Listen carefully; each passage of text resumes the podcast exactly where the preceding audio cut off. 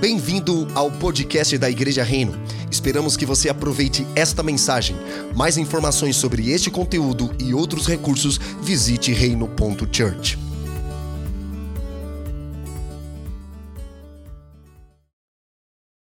Olá, família! Sejam todos muito bem-vindos aqui para mais um podcast da Reino Church e quem vos fala é Robert Marques. Vocês que têm nos acompanhado aqui durante esses 40 dias com Jesus, que são os nossos devocionais diários que todo ano a nossa comunidade está engajada em participar em oração, em jejum, em leitura e meditação na palavra e nós compartilhamos esses devocionais que são inspirados nas parábolas de Jesus. Mas afinal, o que são as parábolas? Parábolas são mensagens que Jesus utiliza de elementos cotidianos para falar sobre a mensagem do reino de Deus, que se manifesta em três tempos distintos, que é o primeiro, o reino de Deus está próximo, que ele fala sobre arrependimento, o reino de Deus que é chegado com sinais, milagres e maravilhas, e também sobre o reino de Deus que está por vir, contada por Jesus lá na última ceia, junto com os discípulos. E eu estou aqui com um convidado muito especial, Gabriel Prieto. Tudo bem, Gabriel?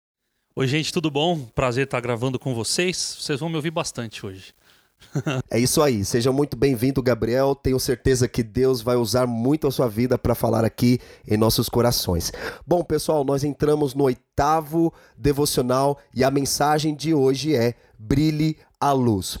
Quero fazer um acordo contigo agora neste exato momento. Pegue o link desse podcast, compartilhe com o máximo de pessoas que você puder nas redes sociais, aí nos grupos de WhatsApp da sua família, dos seus amigos, da tua igreja local, para que esta mensagem ela possa alcançar o maior número de pessoas possíveis, porque eu tenho certeza aquilo que tem sido bênção na sua vida será bênção também na vida de outras pessoas, ok?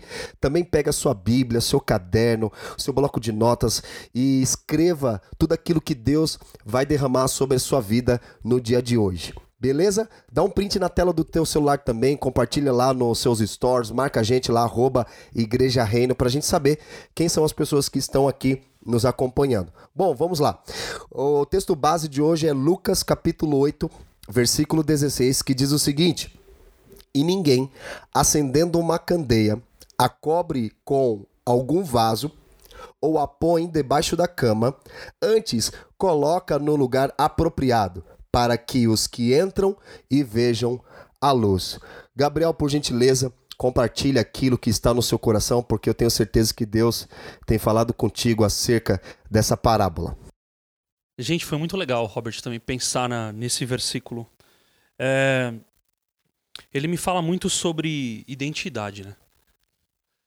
Uh, desde um exemplo de uma caixa de fósforo, se você entrar num quarto escuro e um fósforo, né, um palitinho, um palitinho de fósforo, num quarto escuro já vai de alguma forma iluminar aquele quarto escuro e, e de alguma forma a escuridão vai ser dissipada. E o que me fala a respeito de identidade tem a ver com isso, né? Uma vez que a nossa verdadeira identidade nos é, é revelada, é acendida, no sentido de aceso de luz, né? não de ascensão, mas de aceso, é impossível a gente não brilhar. Essa foi a primeira coisa que, meditando ontem à noite, tal, me veio à mente. E a gente cristão, a gente não gosta muito de pensar no brilho, né? Porque parece um, é, uma antítese, né? Parece um antônimo de. Ou então sinônimo de soberba, né? Pô, eu tenho que brilhar? Quer dizer então que agora eu vou ter que brilhar? E na verdade é. Porque uma vez que a tua identidade em Cristo ela é revelada, não tem como mais você andar em escuridão, não tem como mais você se esconder. Então a luz tem a ver com isso, né? Da mesma forma o ministério de Jesus, né? É, não, não tinha como mais segurar. Tentaram, inclusive, né? Lembra que até pagaram os, os romanos? Pagaram, deram dinheiro, ó. Falem para ele, falem pros amigos dele, vão contar pro povo aí que a gente deu, liberou o corpo dele, porque não, não, queriam esconder a ressurreição, né? Mas não tinha, não tinha como, né? Eles acreditavam que era possível. E dessa mesma forma eu fiquei pensando nisso uma vez que a nossa identidade em Cristo é revelada, não tem mais jeito, né? E não tem a ver com ser soberba, né? Tem a ver com você refletir o, a, a, presença, aquilo que você carrega, né? Que é o Espírito Santo para a comunidade, para o seu trabalho. Não tem mais como esconder. Perfeito. E uma coisa interessante na tua fala é que aqui também até na, na passagem bíblica fala que eu acho que uma outra passagem bíblica, Jesus fala que vocês são a luz do mundo, ou seja, vocês não são a luz da igreja, vocês são a luz do mundo, ou seja, é para nós brilharmos fora da igreja e não dentro dela, né? O que, que você acha sobre isso? Cara, isso me lembra muito minha época de seminário lá no Betel brasileiro, né? Ainda continha aquelas nomenclaturas de ah, você é tradicional, ah, você é pentecostal.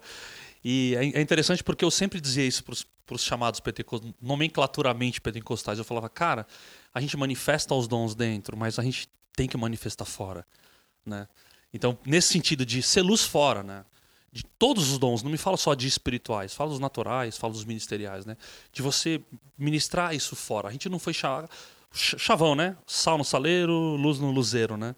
um, um lugarzinho, né? Por isso que eu acredito que a igreja, nós como cristãos, né, e como igreja, ocupar todas as esferas da sociedade, de poder entrar sem, sem se corromper, porque uma vez que você, a gente é maior do que da, a, aquilo que a gente carrega é maior do que aquilo que a gente é, a gente está falando da presença de Deus, né?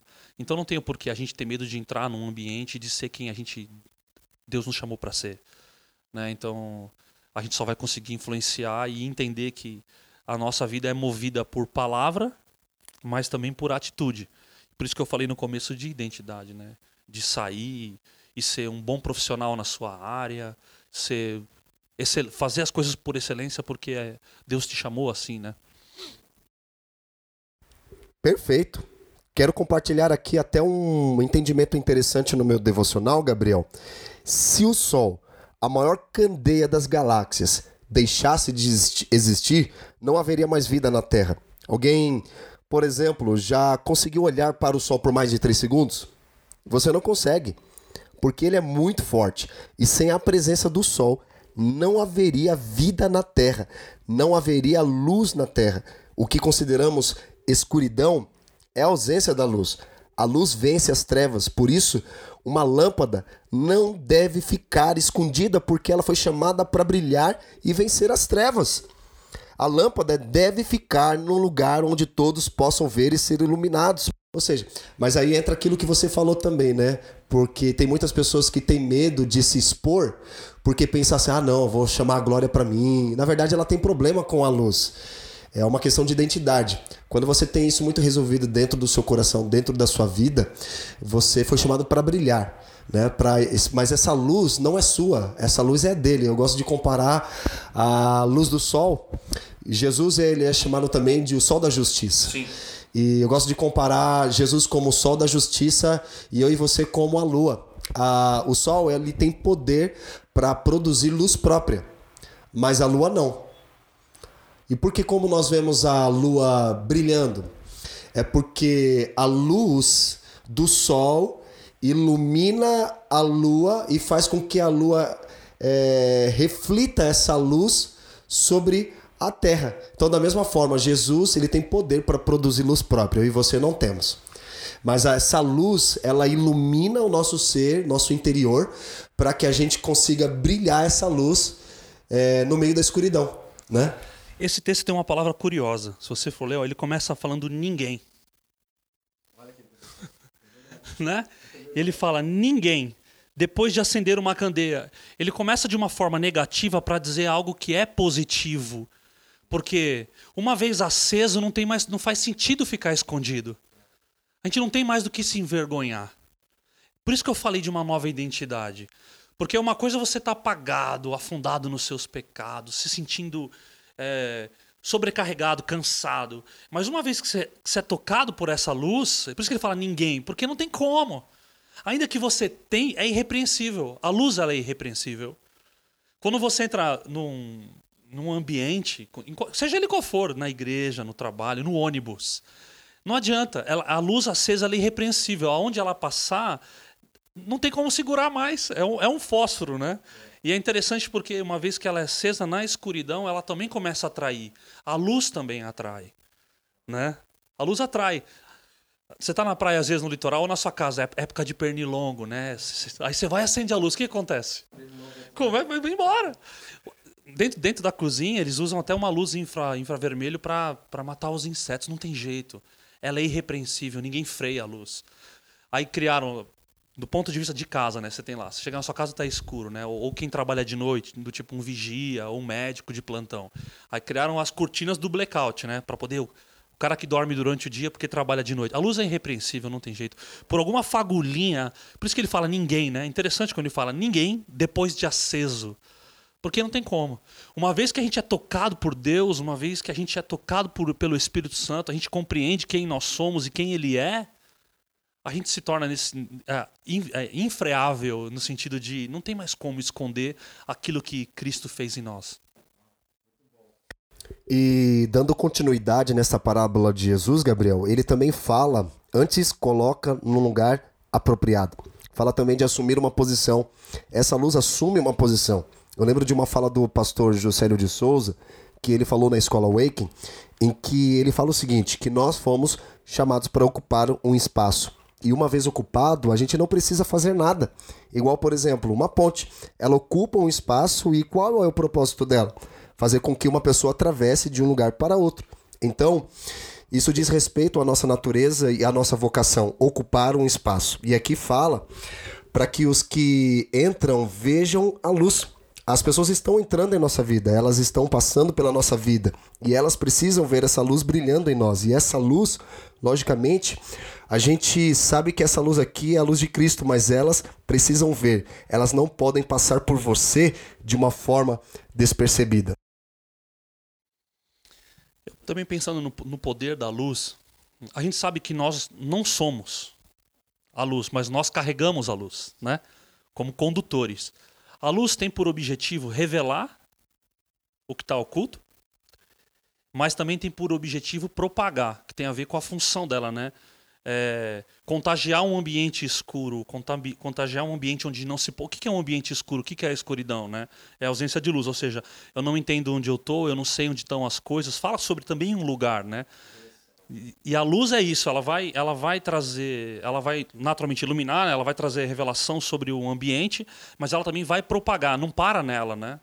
Ela continua e ela vai apontando direção, né? É igual você, você que está acostumado a entrar. A Bíblia diz inclusive fala sobre que a palavra de Deus é luz, lâmpada para os nossos pés e luz para os nossos caminhos, porque vai apontar essa essa essa iluminação, a luz vai apontar para uma direção, né? É muito interessante. Sim. Ele, olha, olha, como é profético o negócio. Eu estava pensando justamente nesse versículo agora para falar em cima disso. E o Senhor me deu uma revelação sobre essa passagem que você acabou de dizer: lâmpada para os meus pés e luz para os meus caminhos. Porque é, a lâmpada ela tem poder para iluminar os nossos pés, ou seja, fala de algo muito próximo. E, e ela ilumina os nossos pés. E ele tá, está se referindo à palavra, né? Sim. Ela ilumina então nossos pés em fala de presente.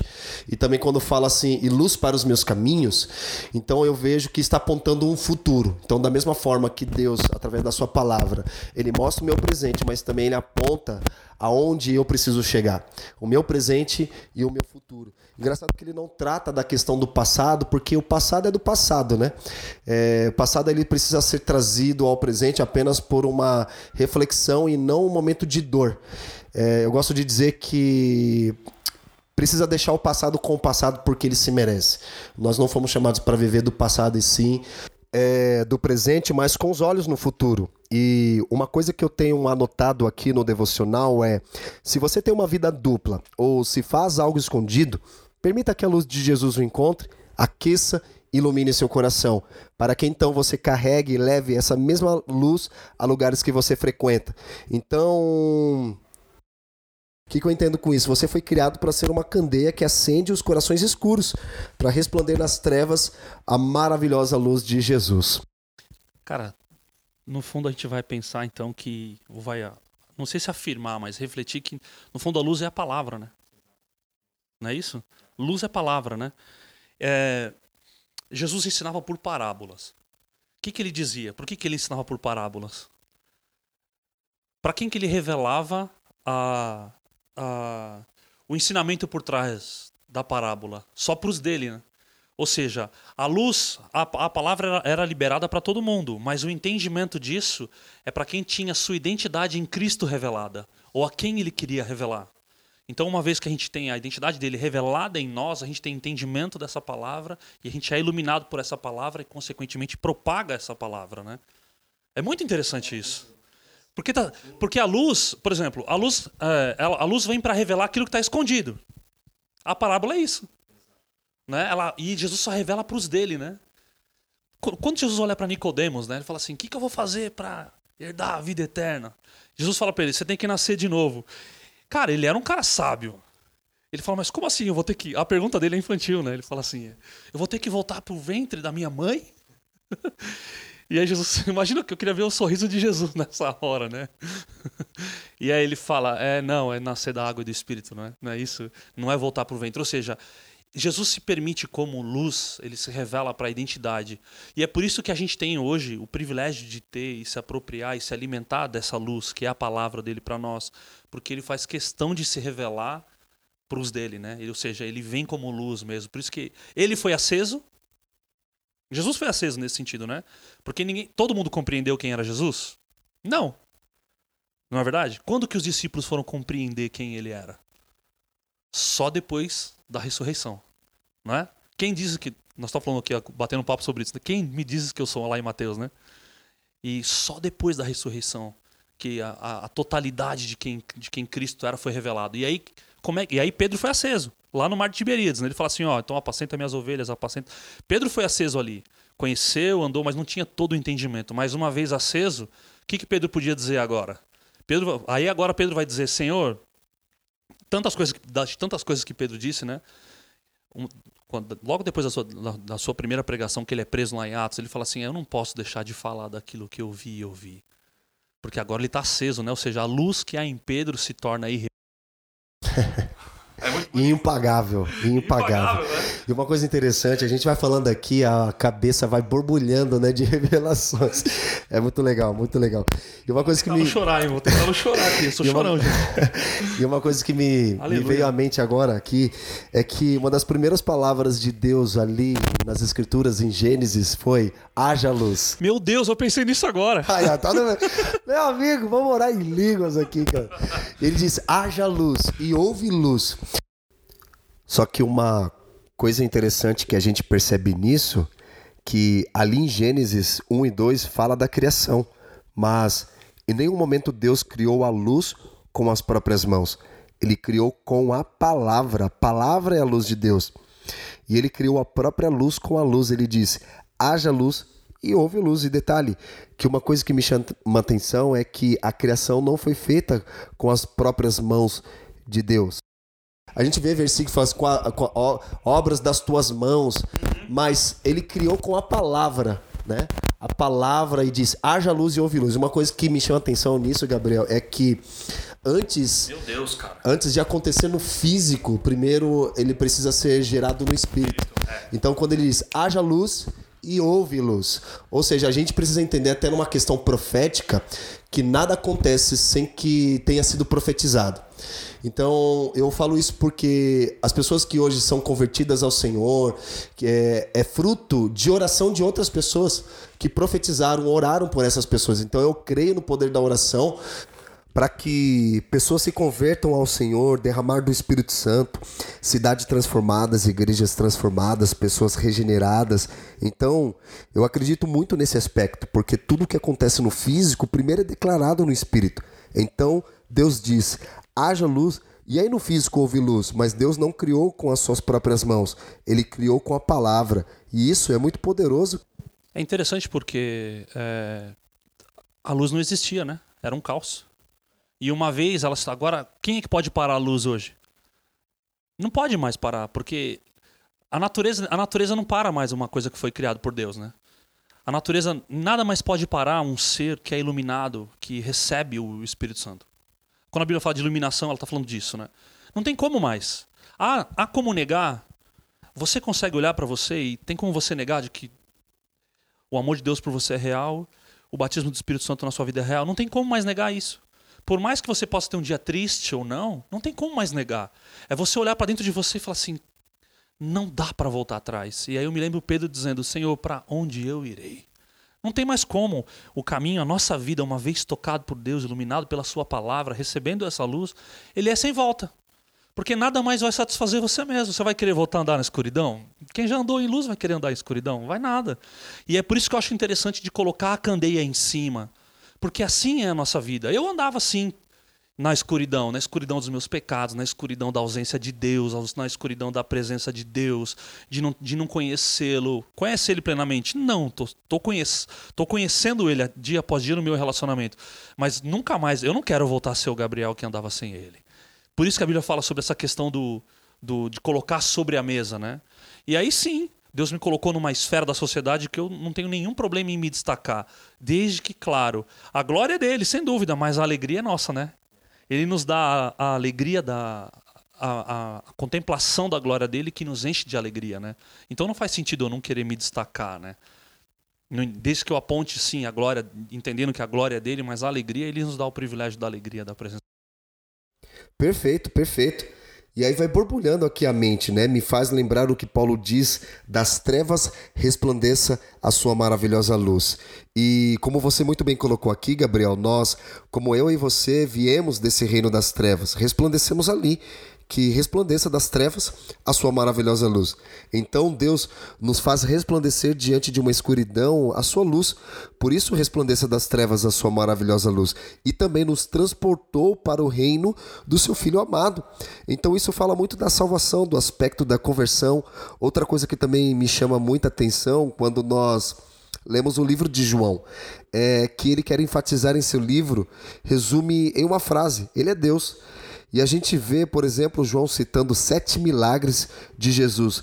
Ele fazendo sete declarações também. Eu sou, eu sou o pão que desceu do céu, eu sou a ressurreição, eu sou o caminho, a verdade e a vida, eu sou o bom pastor, eu sou a porta, eu sou a videira. E aí ele faz outra declaração: eu sou luz do mundo. Só que de todas essas sete declarações, ele compartilha uma delas comigo e com você. Ele diz: Vocês são a luz do mundo. Ele não diz que você é o bom pastor, que você é a porta, que você é o caminho, a verdade e a vida, que você é a ressurreição, que você é a videira verdadeira. Ele não diz que você é e, e você e eu somos isso. Mas uma coisa ele fala: Vocês são a luz do mundo. Cara, isso eu falo, meu Deus, cara, como eu posso ser a luz do mundo? Ele declara sobre nós: vocês são a luz do mundo, vocês são a luz do mundo e nós fomos feitos chamados, nós fomos chamados justamente diante disso e tudo que a gente tem refletido aqui é para brilhar essa luz. Você não concorda com isso, cara? O que, você tem a pensar sobre isso aí para nós? Compartilha aí. E, ela, e a luz ela serve para ser vista, né? Porque senão ela perde o seu, a, sua, a, a sua função natural, né? É, ela serve para isso, para apontar, ela localiza, ela, ela, ela libera a dimensão também. A luz serve para isso, né? Ela libera a dimensão das coisas. Sem luz a gente não sabe o tamanho dos objetos da nossa sala. A gente vai entendendo, claro, por aquilo que a gente vê, né? E o relacionamento com Cristo, assim, a gente vai entendendo, caminhando por aquilo que a gente vê, por aquilo que a gente experimenta nele, né? E a luz vai fazer isso. E aí, quando ele fala de ser um destaque, ele também fala assim, quando você falou de luz do mundo, me vê aquela história de Jesus fala assim: se vocês crerem em mim, vocês farão obras maiores, certo? É difícil entender isso, né? Naturalmente é difícil. Quer dizer, então que você é maior que Jesus? Quem nunca pensou isso, né? Mas depois você entende o que Jesus está dizendo ali. Porque, na verdade, é Ele quem faz através de nós. Né? E nós não estamos concorrendo com ele. A obra dele é a obra dele foi feita, consagrada, é, é, morte, redenção. Em breve vai voltar, mas no, no intuito de, de, ser a extensão dele na Terra, no intuito de, de, chegar em alguns lugares onde ele não chegou fisicamente falando, né? Por exemplo, Jesus não teve no Brasil, mas ele está através. É, ele não esteve, mas ele está. Fisicamente não, mas ele está através da vida do Robert, através da minha vida, através da, da vida de você que está ouvindo aí. Você, não sei se você está dentro de um ônibus agora, onde você está. Jesus conta muito com você. Ilumina esse ônibus aí em nome de Jesus. é isso aí. E aí entra justamente nesse ponto aqui, Gabriel. A gente sempre propõe um desafio prático para que ela não apenas escute a mensagem, mas que também pratique aquilo que ela está acabando de receber de forma imediata. Por isso que nesse sentido, quando a Bíblia fala assim, o Robert, que é, ninguém acende e fica é, do mesmo jeito, é porque assim, eu entendo, eu tenho 18 anos de vida cristã, 15 anos de missão. É, a gente recebe uma palavra, seja no domingo na igreja, seja numa, num devocional em casa. essa luz não vem para morrer em nós, né? Claro que ela traz iluminação para nossa mente, ela traz para um canto da nossa vida que está em escuridão. Às vezes o fardo de um pecado, por exemplo. E aí, quando você é iluminado, você entende o perdão de Deus, você entende a graça e misericórdia. E naturalmente, Deus vai te levar em lugares escuros para que pessoas que estão nessas escuridões, como, se, como fragmentos dessa escuridão, possam receber a mesma luz que você recebeu. Tem como você não. Olha como é bonito isso. Ó, sei lá, eu cometi um pecado e aquilo me massacrou, me senti culpado. Aí eu vou, entendo, me arrependo, reconheço, me humilho, recebo uma palavra de Deus, recebo a luz, palavra de Deus, sou iluminado, sou perdoado, entendo a graça mais uma vez, me levanto de novo, me sinto forte de novo e naturalmente quem eu vou encontrar? Eu vou encontrar pessoas que estão nesses fragmentos de escuridão da vida, das dificuldades da vida, para que assim como eu fui e recebi iluminação para minha vida, para o meu problema, eu possa estender a mão e ser a mão de Jesus para dizer, cara, ó, eu fiz isso aqui a semana passada, mas olha, Jesus me restaurou, ele me perdoou. E aí eu aponto e tiro, sou um instrumento para tirar mais alguém dessa escuridão. E naturalmente você não vai sair da escuridão para ficar numa escrivaninha apagado. Ele, ele usa exatamente isso, né? Ou seja, você é colocado em cima da mesa, num velador, ou seja, é necessário agora que as pessoas vejam que você não está mais na escuridão. É necessário que todo que o mundo veja, não tem, não é a sua família só. É a sua família, é seu trampo que o mundo veja que você já não está mais escuridão, mas que agora você está com Jesus. Ah, é isso aí. Glória a Deus. Então, o desafio para você que está ouvindo agora no podcast aí, tá com fone de ouvido, no trabalho, na escola, em casa, ou lavando a louça, não sei. De forma prática, o que nós queremos apontar para você está não se esconder, não esconder essa luz de Cristo que está dentro de você, iluminando o seu coração. E um dos fatores impeditivos para você esconder essa luz seja o medo. Então não esconda essa luz, não tenha medo. Permita as pessoas verem o amor de Deus em você, não retenha, não fique nessa escuridão, não cubra essa luz, porque essa luz é do próprio Senhor. Então não esconda, o diabo vai trazer isso. Vai dizer que você não tem jeito, vai dizer que você nunca vai mudar. Mas Jesus vai te dizer: é, Eu tô aqui com você. Pensa o que ele fez com Pedro. Você ia falando, me veio Pedro. Pedro, um maluco por Jesus, né? Ainda não compreendendo totalmente quem ele era, mas só depois da, da ressurreição. Quando Pedro viu Jesus sobre uh, andando sobre as águas, e ele achou que era um fantasma, Pedro podia ficar quietinho no meio da tempestade, mas a tempestade gerava medo nele. Mas você queria mais medo do que andar sobre as águas? E aí Jesus, e ele fala assim: se é, se é você, Jesus, me deixa ir até você. Interessante, muito interessante. Aí não sei quantos passos ele deu sobre as águas, mas ele deu. Por que, que a gente pode afirmar? Porque ele começou a afundar. E quando ele começa a afundar, ou seja, Jesus está em pé sobre as águas, Pedro está em pé sobre as águas afundando, Jesus não cruza os braços diante da, da incredulidade de Pedro e vibra dizendo com, com o pecado dele. Ele começa a entrar na escuridão do pecado dele, Jesus fala: Não, ele é meu. E aí Jesus estende a mão para ele e ele vem. A Bíblia diz isso, ele vem à tona, né? Ou seja, é, mais uma experiência do, do Cristo, de Jesus Cristo com Pedro, né? Da, de mais uma escuridão da vida dele que é iluminada, ou seja, a incredulidade, para ele poder andar de novo, né? Agora, como é que ele voltou para o barco? Ele voltou no ombro, como é? Aí deixa na imaginação de todo mundo, né? Voltou no ombro, no colo, voltou voando, voltou andando. A verdade é que agora não tinha mais como esconder. Quem vai arrancar agora a experiência de Pedro? Não tem mais como. E a luz faz isso com a gente. Uma vez que a gente entende, ou, esses flagelos de escuridão que porventura, de vez em quando a gente visita em vida, uma vez que a gente entende que Jesus veio para nos tirar disso e a gente anda por isso, não tem mais como esconder, porque a gente é marcado por experiência. E agora dá para quem você é iluminado, você é aceso como uma candeia, você vai se esconder atrás do móvel? Você vai dizer não, cara, eu quero contar o quanto Jesus é bom. Glória a Deus. Gente, chegamos aqui ao final deste devocional Brilha Luz, devocional de número 8. Eu gostaria que neste momento o Gabriel fizesse as considerações finais para a gente seguir aqui. Vamos lá, ah, Gabriel. eu acho que de tudo que a gente disse aqui, acho que tem uma coisa que não tem como segurar a luz de Jesus, meu. A gente não tem como. Uma vez que você é tocado por Ele, onde você estiver. Que coisa boa, às vezes o Espírito Santo não dá esse privilégio de entrar num ambiente e alguém olha para você e diz assim: você é diferente. Alguns vão chamar de energia, né? Mas tudo bem, a gente sabe de quem eles estão falando. você entra num ambiente e fala assim: cara, você é diferente, tem alguma coisa em você. Essa é a maior, talvez não a maior, mas uma das provas físicas dessa luz que a gente carrega, né? E glória a Deus por isso, que você que está ouvindo aí, a gente aqui também, possa andar sem nenhuma vergonha e poder testemunhar e falar e, e daquilo, daquilo que Ele tem feito em nós e daquilo que a gente também pode ser para as pessoas, né? Que o Senhor Jesus continue derramando a luz dele sobre nós, a palavra dele sobre nós, para que a gente seja iluminado e ajude de alguma forma a ajudar os outros a saírem das suas escuridões, né? Ser um, a extensão de Jesus aqui na Terra.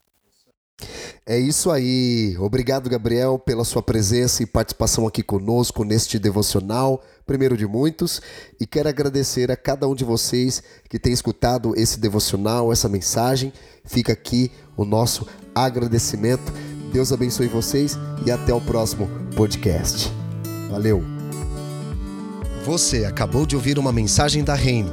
Não se esqueça de compartilhar esse podcast com seus contatos e nas suas redes sociais para alcançarmos o maior número de pessoas possíveis.